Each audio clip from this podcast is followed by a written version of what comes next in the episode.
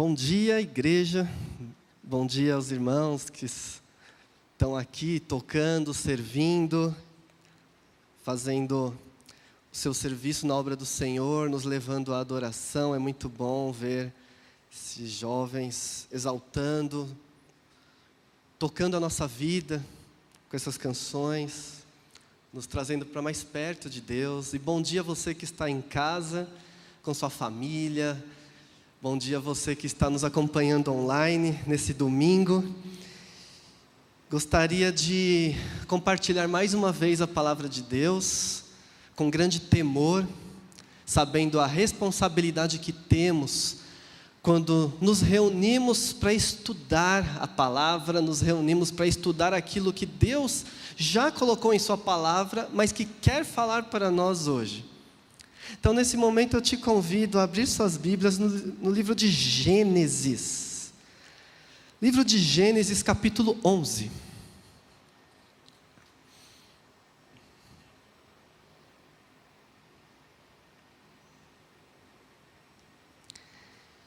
Gênesis capítulo 11, nós vamos ler o versículo 1 até o versículo 9. Gênesis 11, 1 ao 9.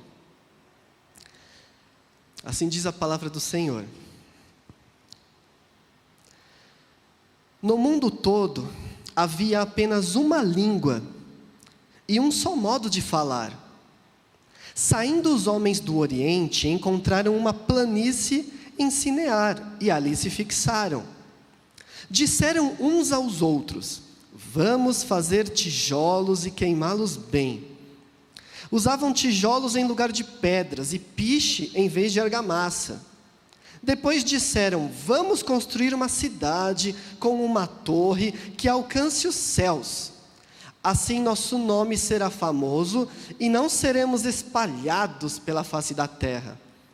O Senhor desceu para ver a cidade e a torre que os homens estavam construindo. E disse o Senhor: Eles são um só povo e falam uma só língua. E começaram a construir isso. Em breve nada poderá impedir o que planejam fazer. Venham, desçamos e confundamos a língua que falam, para que não entendam mais uns aos outros. Assim o Senhor os dispersou dali por toda a terra e pararam de construir a cidade. Por isso foi chamada Babel, porque ali o Senhor confundiu a língua de todo o mundo.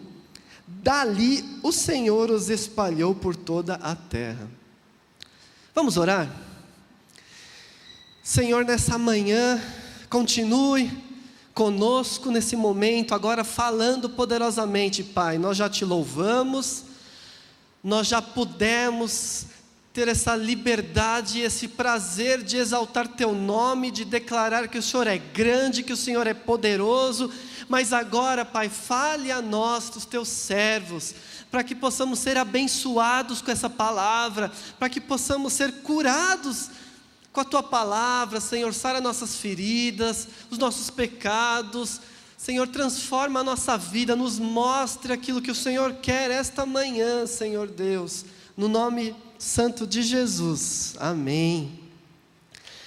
O texto mostra homens, pessoas, indo em busca de segurança, indo em busca de proteção, indo em busca de reconhecimento, que é algo que todos nós queremos. Todos buscamos segurança para nós, para nossas famílias, eu mesmo moro num prédio com portaria, tem alguém ali 24 horas vigiando, né? É, é, a princípio existe uma sensação de segurança, todos querem uma proteção, todos querem de alguma forma ser reconhecidos naquilo que fazem, e como é bom você fazer algo no seu trabalho, receber um elogio, e ser reconhecido e falar: Uau, como você é bom no que você faz, como é gostoso isso, né?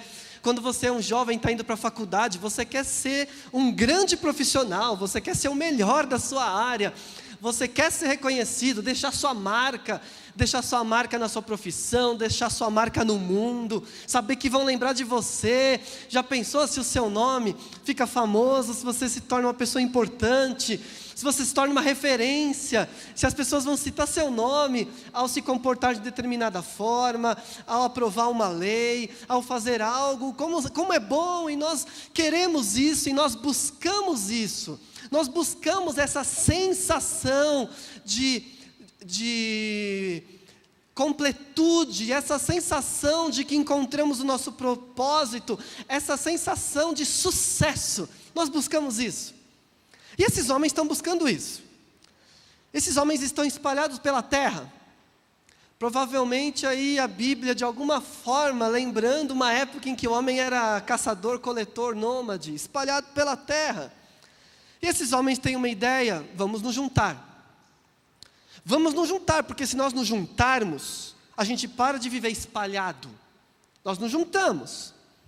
Vamos nos juntar e construir uma cidade. Quando alguém nessa época da Bíblia, nessa cultura, fala em cidade, você já, já pensa: muros, proteção, é, é, identificação contra os de fora, proteção. E eles vão além, eles falam: vamos construir um, algo, uma torre, né, uma edificação que chegue até os céus. Com qual propósito? Para que a gente fique famoso. Vamos construir uma cidade e uma torre que alcance os céus, assim nosso nome será famoso e não seremos espalhados. Então eles querem fama, eles querem que todos os outros que não fazem parte desse projeto, quando olharem e virem o que eles alcançaram, falem: Uau, que pessoas fortes! E admirem, eles querem ser lembrados para sempre. É, por que essa torre que chega até os céus? Nós não temos muitas explicações, o livro de Gênesis não quer também ficar dando muitas explicações, não é o propósito do livro. Mas talvez, se nós imaginássemos na época a, a, visão de uma terra plana, né? se existe uma terra plana e uma torre que chegue nos céus, todo mundo da terra inteira vai ver. A ideia talvez seja essa. O, o desejo deles de que em qualquer lugar da terra que as pessoas tiverem, quando olhassem para eles, iam ver o que eles alcançaram, porque seria impossível deixar de vê-los. Eles querem chegar numa, num, num status onde todos sejam obrigados a reconhecer o seu poder, a sua força, a sua habilidade, a sua inteligência. É isso que eles querem. Todo mundo vai, vai reconhecer eles. Claro que para nós hoje, né, tirando aqueles que ainda acreditam que a Terra é plana, mas para nós hoje isso, isso não faz sentido, mas para eles, numa cultura bíblica, faz. Então eles querem essa fama, eles querem essa proteção, e eles estão buscando isso.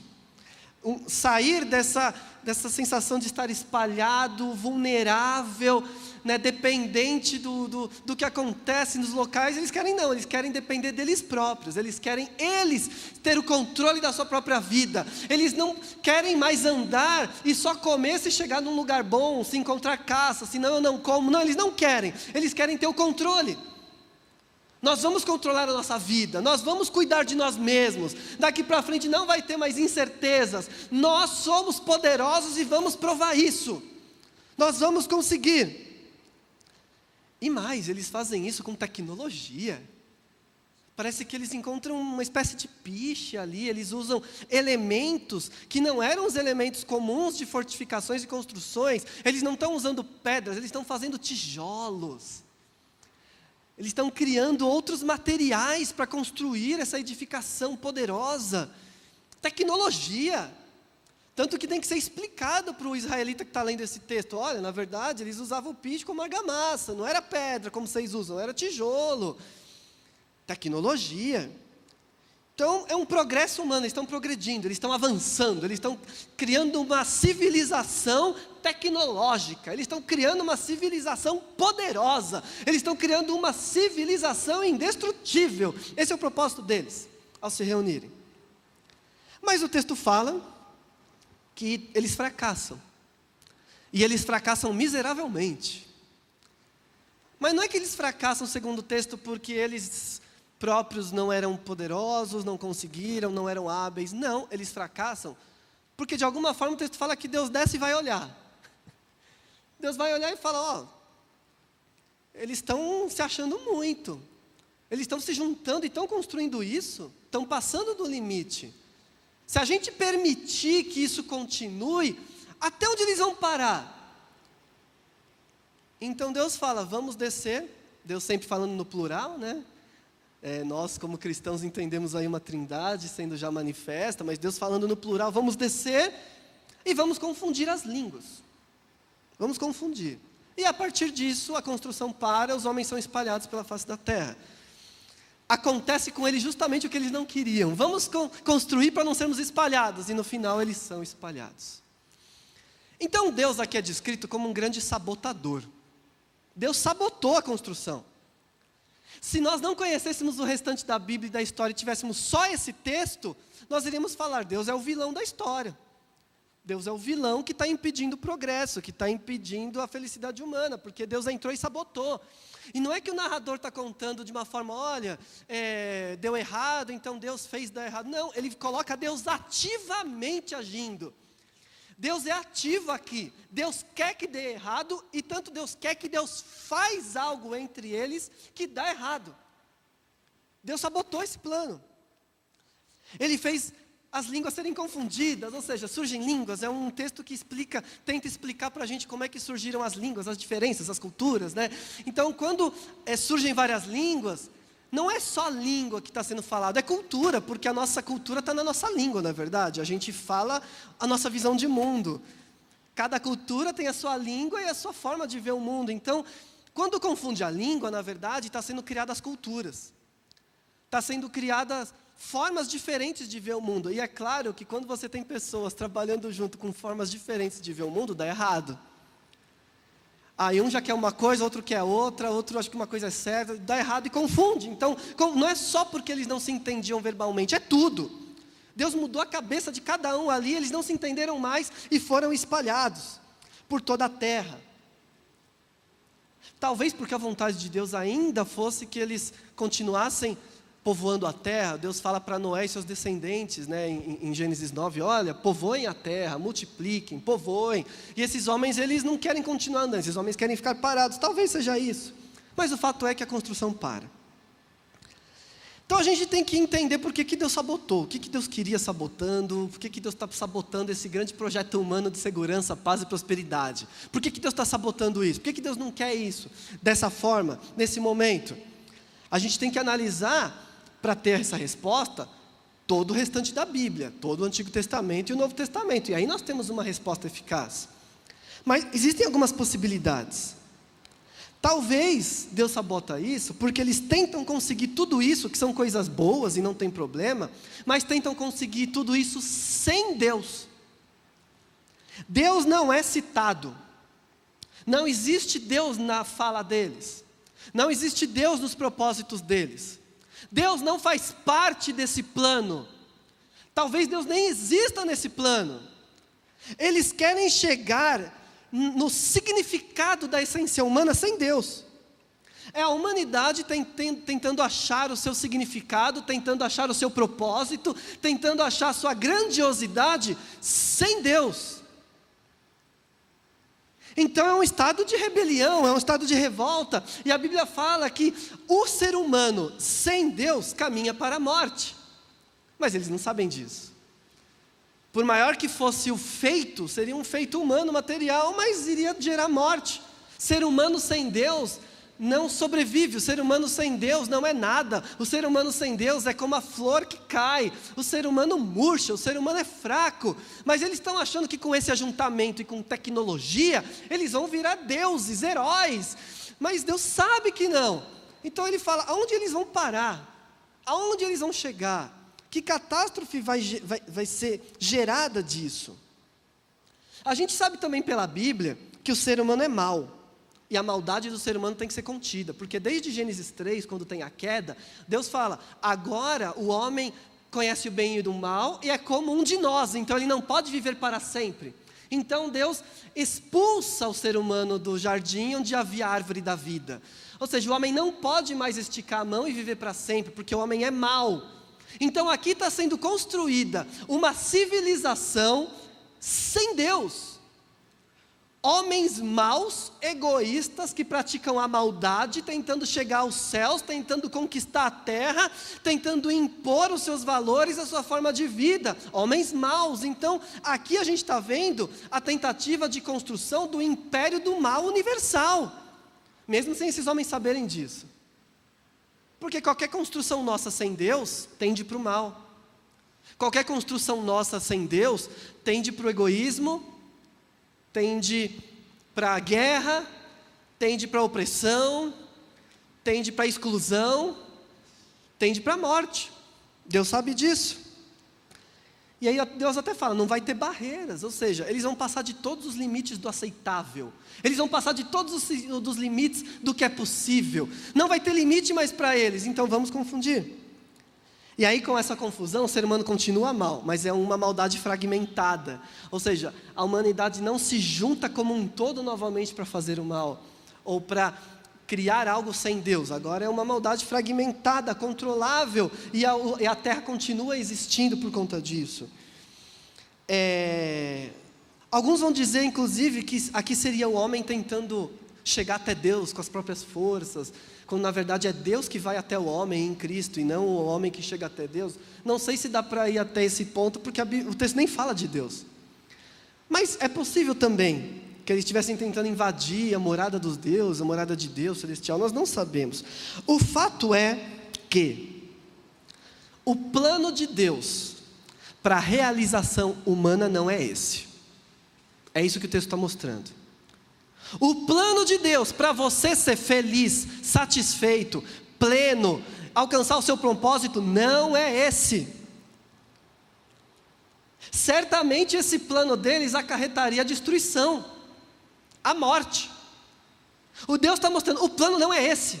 Não é assim que vocês vão conseguir fama, não é assim que vocês vão conseguir imortalidade, não é assim que vocês vão alcançar a paz. Não é. Não é desse jeito que vocês vão estar completos. Isso é um erro. A chave então para entender todo esse, tudo isso que está acontecendo está no capítulo seguinte. E o autor de Gênesis é muito sábio. Ele coloca esse texto logo antes do capítulo 12 de Gênesis. E o que acontece no capítulo 12 de Gênesis? O chamado de Abraão, que é o início do plano de salvação. Então Deus já tem um plano para tornar o ser humano imortal, para tornar o ser humano digno, glorificado, realizado. Deus já tem esse plano. E Deus está para pôr em prática esse plano. Mas esses homens se antecipam ao plano de Deus, se antecipam e acham que por eles eles conseguem. E aí tudo que eles buscam fracassa. Eles queriam fama, a gente não faz ideia de qual era o nome de nenhum deles. Alguém sabe o nome de algum desses homens aqui da Torre de Babel? Não. São homens, um grupo de homens, um grupo de pessoas. Eles não conseguem fama, eles só conseguem ruína, eles só conseguem confusão. Diferente de Abraão. Quando em Gênesis 12 Deus fala: Saia da tua terra, do meio dos seus parentes, da casa do teu pai, e vá para a terra que eu lhe mostrarei. Farei de você um grande povo e o abençoarei. Tornarei famoso o seu nome e você será uma bênção. Abençoarei os que o abençoarem, amaldiçoarei os que o amaldiçoarem, e por meio de você todos os povos da terra serão abençoados. E a gente sabe que isso aconteceu. Porque quem abençoa, quem torna grande é Deus, não é o ser humano.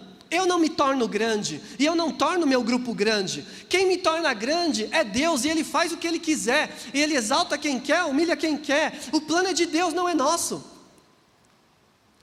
Então aqui o início do plano de salvação, e Abraão sim ficou famoso. Abraão que nem queria nada. Abraão que estava lá na terra dele dos caldeus, né? Abraão está lá, de repente Deus chama, ó, vai para a terra, você vai ficar famoso. Ah, tá bom, eu vou. E o Abraão, que nem está tentando nada disso, está lá quieto na dele, por acreditar e obedecer e andar com Deus, é o Abraão, que nós conhecemos até hoje, que deu a origem ao povo de Israel, que foi o meio de Deus para trazer o Messias, o nosso Salvador. Então nós podemos até dizer que o texto da Torre de Babel está um pouquinho antes do texto que vai mostrar a origem de Jesus Cristo. Está um pouquinho antes do Cristo. Deus está para fazer o seu plano para trazer o Cristo para a humanidade, mas esses homens estão é, buscando sozinhos. E aí Deus fala para Abraão: Em ti serão benditas todas as famílias da terra. Então, sabe essa, esse medo nosso de ser esquecido, de ser destruído, de estar tá aí solto ao léu, esse nosso medo, com a bênção para Abraão, esse medo acaba, porque através do nome de Abraão, essa bênção vai chegar a todos, e chegou em Cristo Jesus. Todos os povos agora, chegou a todos. Então, essa sabotagem de Deus foi uma sabotagem para a salvação. Deus não é vilão, Deus é o Salvador. Deus sabota esse plano, Deus vai lá e transforma tudo, porque Ele sabe que aquilo ia gerar uma ruína. Porque a tecnologia não comunica a bênção de Deus. Ah, eles tinham tecnologia, mas a tecnologia sozinha não traz a bênção de Deus. A tecnologia é bênção, a tecnologia pode ser usada, a tecnologia é, é, faz parte da inteligência que Deus deu ao ser humano. Mas o uso da tecnologia sem Deus não traz bênção, não traz nada. A gente vê uma humanidade tentando progredir, crescer, mandar foguete para Marte, mandar coisa para não sei onde. E o que, que isso traz de bênção? Nada. As pessoas continuam morrendo de fome, continua tendo um vírus mortal no nosso mundo, e o planeta continua miserável, mas a gente está mandando coisa para Marte, nós estamos crescendo em tecnologia, nós estamos. Se não tem Deus nisso, isso não, não traz nada. A tecnologia sem Deus não é nada. A fama não torna ninguém imortal. Na época bíblica, como as pessoas achavam que a imortalidade vinha? Através da fama, do nome ou do filho. Então as pessoas querem fazer, fa feliz, é, é, fazer o seu nome grande. Por que eles querem fazer seu nome grande? Porque eles não creem na vida após a morte como nós no cristianismo. Não se tem essa doutrina definida. Então, como não se tem essa doutrina definida, como é que eu viro imortal?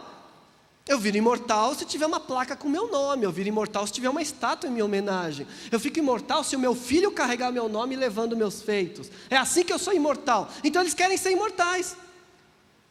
Para todos sempre vão olhar para essa torre e vão saber quem éramos nós. Nós vamos alcançar a imortalidade através dessa torre aí. Nós vamos, nosso nome vai ficar escrito, nosso nome vai estar tá lá. Mas a fama não torna ninguém imortal. A gente conhece tantas personalidades históricas, desde a época né, da, da, do Egito Antigo, e todo mundo morreu.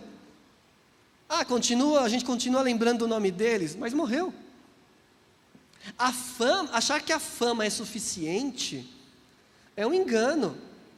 A fama não traz a imortalidade. O que importa, sabe o que é? É ser lembrado por Deus. O que importa é ser chamado por Deus pelo nome. O que importa é você ser reconhecido como filho de Deus. É muito mais valioso Deus eterno me conhecer pessoalmente, chamar, me chamar pelo nome e mudar meu nome por um nome eterno, do que as pessoas me aplaudirem e falarem: olha, você vai ficar sempre lembrado no Brasil como um grande engenheiro. Olha, você vai ficar sempre lembrado. Abraão é reconhecido por Deus e Deus muda o seu nome. Deus faz o nome de Abraão grande porque ele era Abrão, virou Abraão. Deus falando: agora você é meu. Eu mudo a sua essência, eu mudo quem você é. O ajuntamento também não garante ao ser humano proteção. Ah, não, eu vou me proteger, eu me garanto, porque eu vou me juntar com grupos poderosos, eu vou fazer alianças comerciais, alianças de poder, e aí eu estou seguro.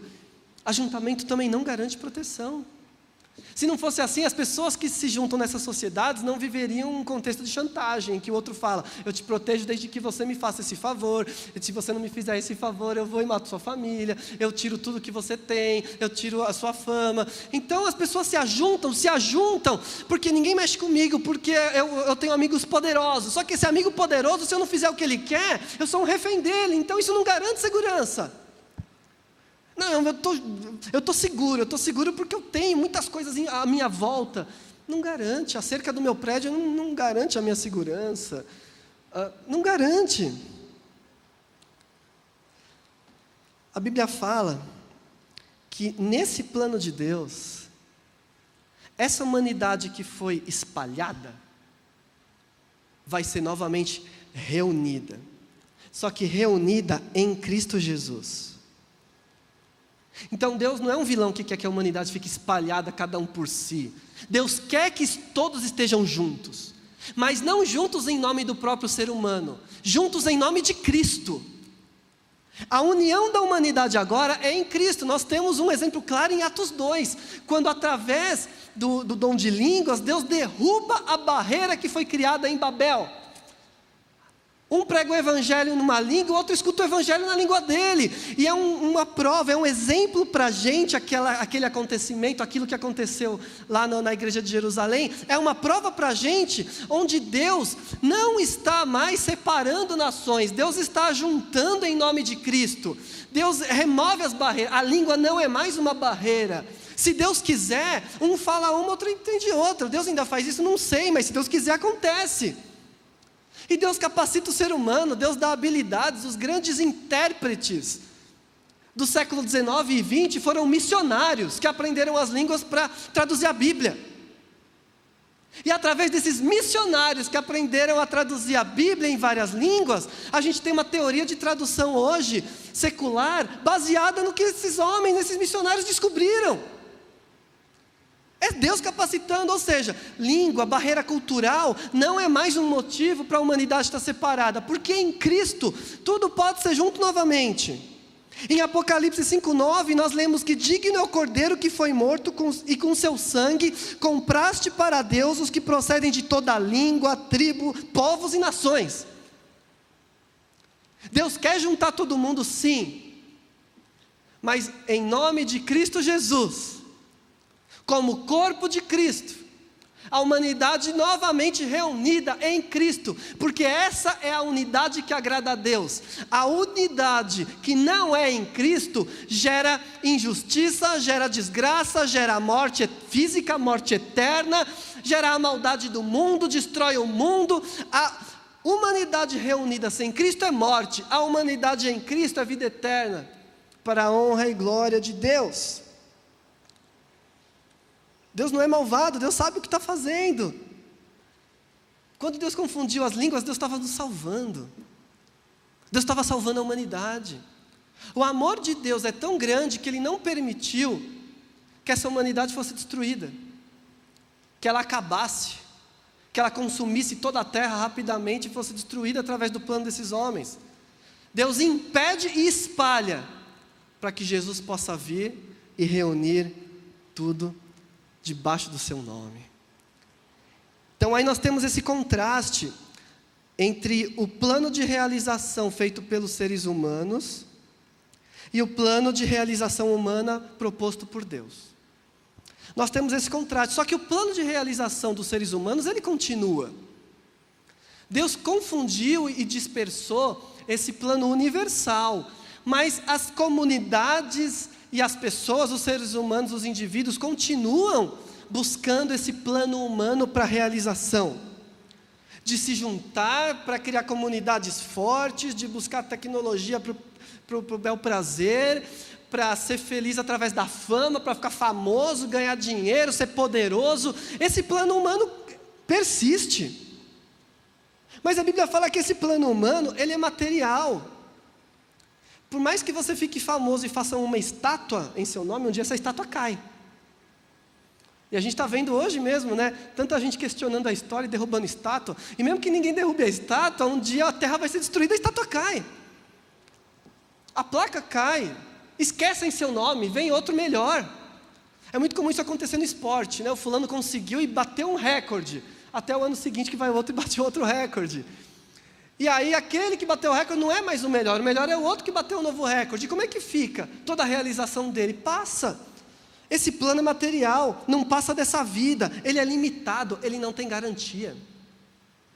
Não existe nenhuma garantia de que se você for o profissional mais sucedido do mundo, for a pessoa mais rica do mundo e mais poderosa do mundo, você vai ser feliz. Não existe garantia.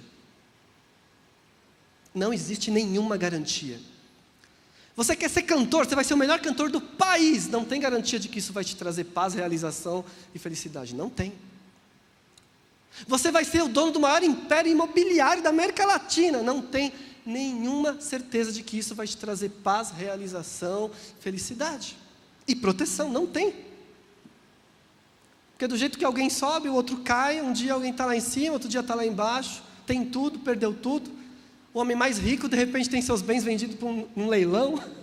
E a gente não sabe, não tem, não tem. E mesmo que ele morra riquíssimo, não tem nenhuma garantia de que isso vai trazer felicidade e vai satisfazer. É, é uma aposta sem garantias. E uma aposta que, mesmo se no fim der certo de alguma forma, vai dar certo até a morte, porque depois acabou. Mas é um plano humano que persiste. O ser humano ainda está buscando isso. Está buscando proteção, ainda está buscando fama, e nós vemos isso ao nosso redor, e isso atinge a nossa vida o tempo todo. Mas o plano de Deus é o contrário, o plano de Deus é um plano eterno, não é um plano para ser feliz aqui. O plano de Deus começa aqui e vai para sempre. O plano de Deus garante plenitude e paz. Garante. O plano de Deus garante que nós vamos ser glorificados, julgando até os anjos. O plano de Deus garante isso. O plano de Deus garante que Deus te chama pelo nome, que Deus tem um novo nome para você, um nome eterno. O plano de Deus garante o seu sucesso, o plano de Deus garante a sua eternidade, o plano de Deus garante a sua força, o plano de Deus garante a sua segurança, o plano de Deus garante que você é uma pessoa digna, completa em si mesmo, porque você tem o Espírito Santo dentro de você e você não precisa de mais nada além do que Deus já te deu. O plano de Deus é perfeito, o plano humano não. Então, por que, né, que nós ainda muitas vezes priorizamos esse plano humano? Porque é tão comum encontrar cristãos que dizem que encontraram Jesus, mas que estão tristes. Porque você está triste? Porque eu não sou reconhecido na minha profissão. Eu estou incompleto porque ninguém me elogia. Eu estou incompleto porque eu não sou famoso. Eu estou incompleto porque nessa altura da minha vida eu já queria ter um império e não tenho. Eu sou incompleto porque eu não alcancei o que eu acho que as minhas potencialidades poderiam alcançar e eu não alcancei. Eu estou incompleto. Eu era uma criança tão prodígio e hoje eu estou aqui desempregado, estou incompleto, estou infeliz. Eu sou miserável, Deus não me ama, eu não atingi a felicidade ainda. Aí eu vou falar com os outros, os outros estão lá bem, trabalhando, e eu estou aqui cuidando de quatro filhos, e as mulheres estão todas trabalhando nas empresas, eu estou infeliz. Porque no fundo, esse plano humano de realização material, pela nossa própria força, ainda grita muito alto na nossa natureza, na nossa sociedade. E isso acaba roubando a concretização humana que Cristo veio trazer. A nossa atenção foge da pessoa de Cristo e volta para o plano humano. Eu preciso ter segurança. Não, eu estou mal, eu não estou morando na casa que eu devia morar, eu não estou morando, eu, eu não estou feliz. Deus não me ama, eu não estou realizado, eu estou triste, essa vida é horrível. Não estou dizendo que nós não devemos buscar, não há problema nenhum, nenhum em buscar. Mas fazer isso sem Deus, fazer isso pulando o plano de Deus, fazer isso é, depois de tudo que Jesus já nos deu, ter uma vida amargurada e infeliz, porque nós não realizamos o que o pessoal de Babel queria, é um contrassenso com o Evangelho. Quantos cristãos falando, é, eu estou seguro. Por que, que eu estou seguro? Porque eu estou em Cristo? Não. Eu estou seguro porque eu sou amigo de gente poderosa. Eu estou seguro porque eu sei que comigo nada vai acontecer, que meus amigos mexem os pauzinhos lá, e aí eu tenho amigo deputado, eu tenho amigo, né? Eu tenho amigo famoso, e aí eu dou um telefonema e eu estou seguro. Quando alguém vier me intimidar, eu jogo uma carteirada. Você sabe com o que ele está falando? Estou seguro, eu estou seguro por causa disso. Eu estou seguro porque eu tenho seguranças ao meu redor. Eu estou seguro porque eu sou conhecido. Não, ninguém vai mexer comigo, porque eles sabem que na minha profissão eu sou famoso. E eu sou tão conhecido que se mexerem comigo, eu ponho a boca na internet, então eles têm medo de mim. Ninguém vai mexer comigo porque, ninguém, porque eu, sou, eu sou poderoso. Isso é plano humano, isso é Babel. Isso é Babel. Eu estou seguro porque eu tenho uma sociedade que me deve favor e eu construí muros ao meu redor e eu estou seguro. Isso é Babel. Isso é pura e simplesmente Babel.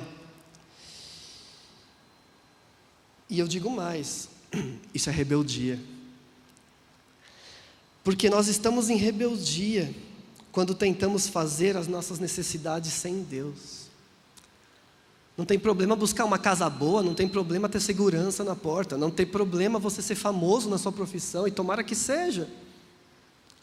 Mas quando eu estou tentando alcançar isso sem Deus, e quando eu estou tentando alcançar isso por objetivos egoístas próprios, achando que só através disso eu sou feliz, eu estou em rebeldia. Eu estou em rebeldia. Porque a Bíblia narra a história de pessoas que estavam na cadeia presas louvando a Deus. Pessoas que estavam acorrentadas numa masmorra, louvando a Deus e cantando, porque Cristo satisfaz. Tinha um hino muito antigo que eu cantava lá na igreja quando eu era criança que falava: Cristo satisfaz minha alma. E falava: Cristo satisfaz. Mas quantos cantam isso de boca para fora e cantavam de boca para fora? Porque na verdade satisfaz coisa nenhuma, eu quero é ser rico. Satisfaz coisa nenhuma, eu quero é ter prazer. Satisfaz coisa nenhuma. Ou seja, não encontrou o verdadeiro Cristo que satisfaz. Então, quando eu estou tentando todas essas coisas, ignorando Cristo, eu estou em rebeldia. Eu posso sim orar e falar: Deus, eu estou feliz, eu estou satisfeito. Mas eu estou aqui pedindo também por mais proteção para minha família, estou trabalhando por isso. Ok, é uma oração digna, é uma oração de servos de Deus. Mas quando eu estou tentando isso de outra forma, estamos em rebeldia, nós passamos do limite. Não se engane, meu irmão, se o seu foco é esse, não, eu só vou ser feliz na vida quando eu for famoso e rico, você vai desrespeitar a lei de Deus, vai passar por cima de Deus. Se o seu objetivo de vida é esse, você vai passar por cima da lei de Deus. Você vai passar, porque não tem como. E se o propósito de Deus para você não for esse? Se a plenitude para você não for esse, você vai passar por cima. Você vai se envolver naquilo que não tem nada a ver com Deus. E quantos cristãos que acabaram se envolvendo em, em, lavagem de dinheiro, em tráfico de drogas, em negócios de sonegação. Por quê? Porque tem outro plano. E quando a pessoa faz isso, ela está em rebeldia, porque ela está dizendo: ser rico, ser feliz, ter meus filhos numa escola particular cara, é mais importante do que agradar o meu Senhor. O meu Senhor não é nada. O meu Senhor é só uma motivação dominical. O que eu quero é ser rico, o que eu quero é ser famoso, o que eu quero é jogar na cara da sociedade que eu conquistei, para eles me aplaudirem, para minha família me aplaudir, para minha família falar: Uau, que homem poderoso, é isso que eu quero. Rebeldia é Babel, continua sendo Babel, rebeldia. A satisfação humana é alcançada através do Cristo. Você não está seguro porque você tem muro, eu não estou seguro porque eu tenho muro. Eu estou seguro porque o Senhor é meu refúgio e fortaleza. Desde os Salmos nós lemos isso na Bíblia. O Senhor é o meu refúgio. Eu faço a minha parte, eu busco, eu vou atrás, mas o meu refúgio é o Senhor. O nosso Senhor falou: Deixe-vos a paz, não a paz do mundo. Eu deixo a paz com vocês. Nós temos a paz. Eu sou completo, eu não estou mais buscando. Eu não estou mais buscando segurança no dinheiro, na profissão, num casamento, não, porque eu já tenho a paz. Eu não estou mais buscando reconhecimento na minha profissão, no meu esporte, na minha família, por quê? Porque eu já sou completo. Deixe-vos a, a paz. Podemos ter tudo isso que eu falei, podemos planejar ter tudo isso, planejar ter mais dinheiro, podemos, mas desde que seja com Cristo e em Cristo porque Cristo é o verdadeiro plano. Cristo é o que Deus quer para nós. unidos em Cristo, debaixo da poderosa mão dele em Cristo Jesus, para honra e glória do nosso Deus. É o que ele quer. Eu tenho certeza que esse é o desejo para a tua vida. Eu tenho certeza que esse é o desejo de Deus para todos nós. Unidos em Cristo, cristãos plenos, cristãos que, mesmo que estejam chorando pelas circunstâncias duras da vida, exultam de alegria, como o apóstolo Pedro fala, por dentro. Por quê? Porque nós temos uma esperança. Deus já conhece meu nome, Deus me ama, Deus me salvou, eu exulto, eu estou completo, eu estou inteiro. E eu gostaria nesse momento de orar, pedir para os irmãos fecharem seus olhos e orar comigo, meditar nesse desafio proposto essa manhã em se apegar ao plano de Deus, se agarrar ao plano de Deus para a humanidade e aceitar que é isso que traz felicidade, que completa e que traz paz. Convido todos a se unirem comigo nessa oração. Uma oração de entrega, uma oração de reconhecimento, mas também uma confissão de pecados por todos aqueles momentos que nós blasfemamos o nome de Deus, buscando aquilo que é falso, que é material, que é passageiro. Vamos orar nesse momento. Senhor, o Senhor é maravilhoso, o Senhor é o Rei da glória, é o Salvador, é o Deus misericordioso, que se preocupou com a humanidade e não permitiu que um plano maligno perseverasse. E o Senhor continua nos alertando para esses sinais dos planos malignos que permanecem na nossa vida, no nosso coração, ao nosso redor. Sempre que tentamos passar por cima da tua palavra, atropelar o que o teu nome diz, macular a tua santidade, macular a ética, a honestidade, a moral, quando tentamos passar por cima de tudo isso para nossa própria segurança e concretização, Pai, nós ferimos o Teu nome, por isso nós pedimos perdão por todas as vezes que nós estávamos cheios do Teu Santo Espírito, mas mesmo assim reclamando porque não tínhamos aquilo que Babel quer ter, Pai. Nós pedimos, Senhor Deus, perdão pelo nosso coração orgulhoso, que quer as os elogios humanos, que quer as palmas humanas, que quer um nome no cartaz, que quer, Senhor Deus, evidência. Nós pedimos perdão por esse orgulho que brota e quantas vezes esse orgulho domina as nossas ações. Nós pedimos perdão, Pai, quando não nos sentimos seguros. Mesmo sabendo que o anjo do Senhor acampa ao redor dos que o temem, nós não nos sentimos seguros. Pedimos perdão, Pai, porque mesmo sabendo que somos teus filhos, amados, nós não nos sentimos seguros e estamos ainda buscando essa falsa segurança. Perdão, Pai eterno. Senhor, como filhos, nós pedimos sim, Pai, que o Senhor alargue nossas fronteiras, que o Senhor aumente, Senhor, a nossa influência, que o Senhor traga frutos no nosso trabalho, que o Senhor proteja a nossa família, que nós possamos morar em locais bons, que nós possamos viver de uma maneira plena. Nós pedimos isso, Pai, como filhos. Mas não deixa, Pai, não deixa nós acharmos que dependemos disso para ser feliz, Pai, em nome de Jesus, não deixa. Não permita, Pai, que isso aconteça. Apazigua o nosso coração quando isso quando essas, esses feitos não estiverem presentes em nossa vida. Apazigua o nosso coração quando nós percebemos que tínhamos um plano humano e não conseguimos concretizá-lo, apazigua o nosso coração, mostrando que a tua graça basta, mostrando que o fato de sermos teus filhos é o suficiente para nos alegrar e nos preencher. Apazigua o nosso coração, Deus querido, e eu peço que essa igreja seja uma igreja de pessoas plenas, de pessoas que também choram com as circunstâncias da vida, mas que não perdem a chama da esperança. Uma igreja repleta de pessoas que vivem para a glória do teu nome. Uma igreja repleta de pessoas que querem alargar a fronteira para fazer a diferença na sociedade, para pregar o teu nome e não em benefício próprio, Pai.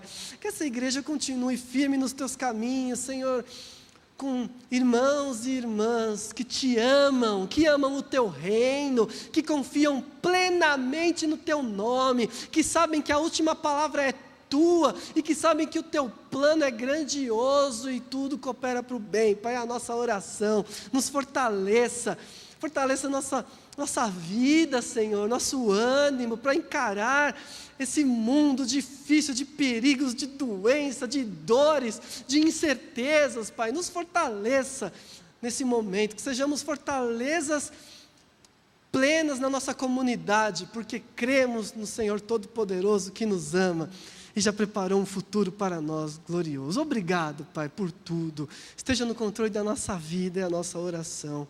No santo e querido nome de Jesus. Amém. Que Deus abençoe cada um, cada uma. Continue confiando, continue confiando. Deus te ama.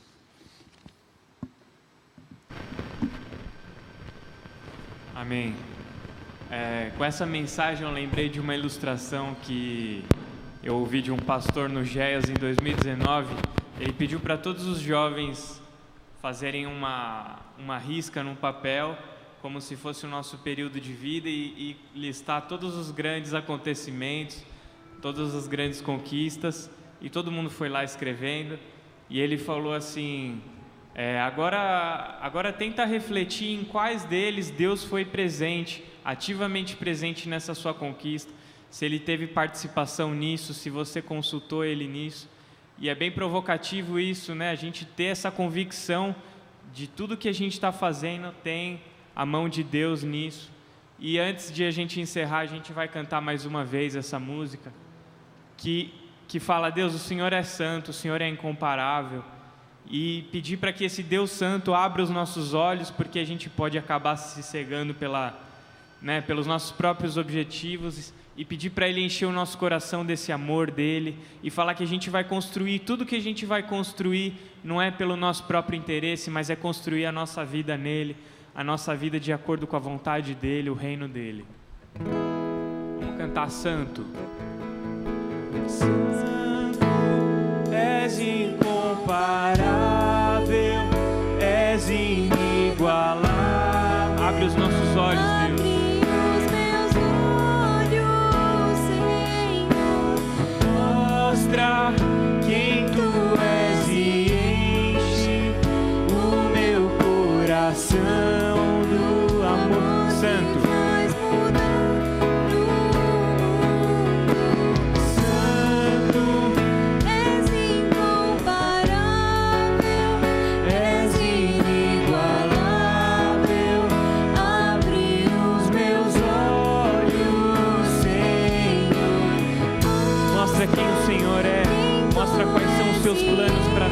confiar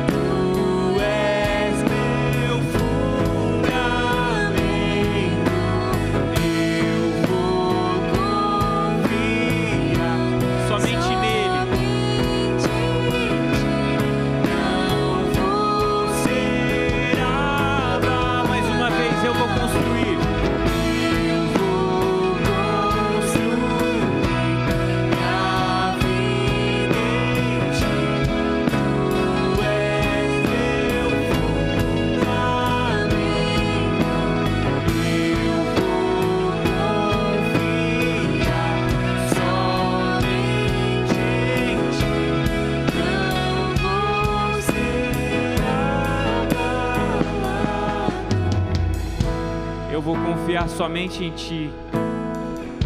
O que me lembra de um provérbio que fala: não, não se apoia no seu próprio entendimento, né? Às vezes a gente acha que a gente sabe o que é melhor, mas Salomão fala: não se apoia no seu próprio entendimento. E um outro provérbio também ele fala: consagre todos os seus, todas as coisas que você faz, os seus planos vão ser bem sucedidos. Consagrar tudo a Deus. Amém. Amém. E só reforçando que hoje às 18 horas a gente vai ter a assembleia.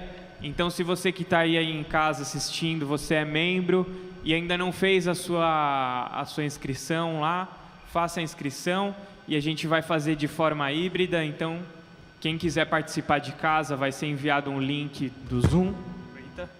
Ou você pode vir aqui presencialmente, se você preferir. Amém? Então, uma boa semana a todos. É, até lá.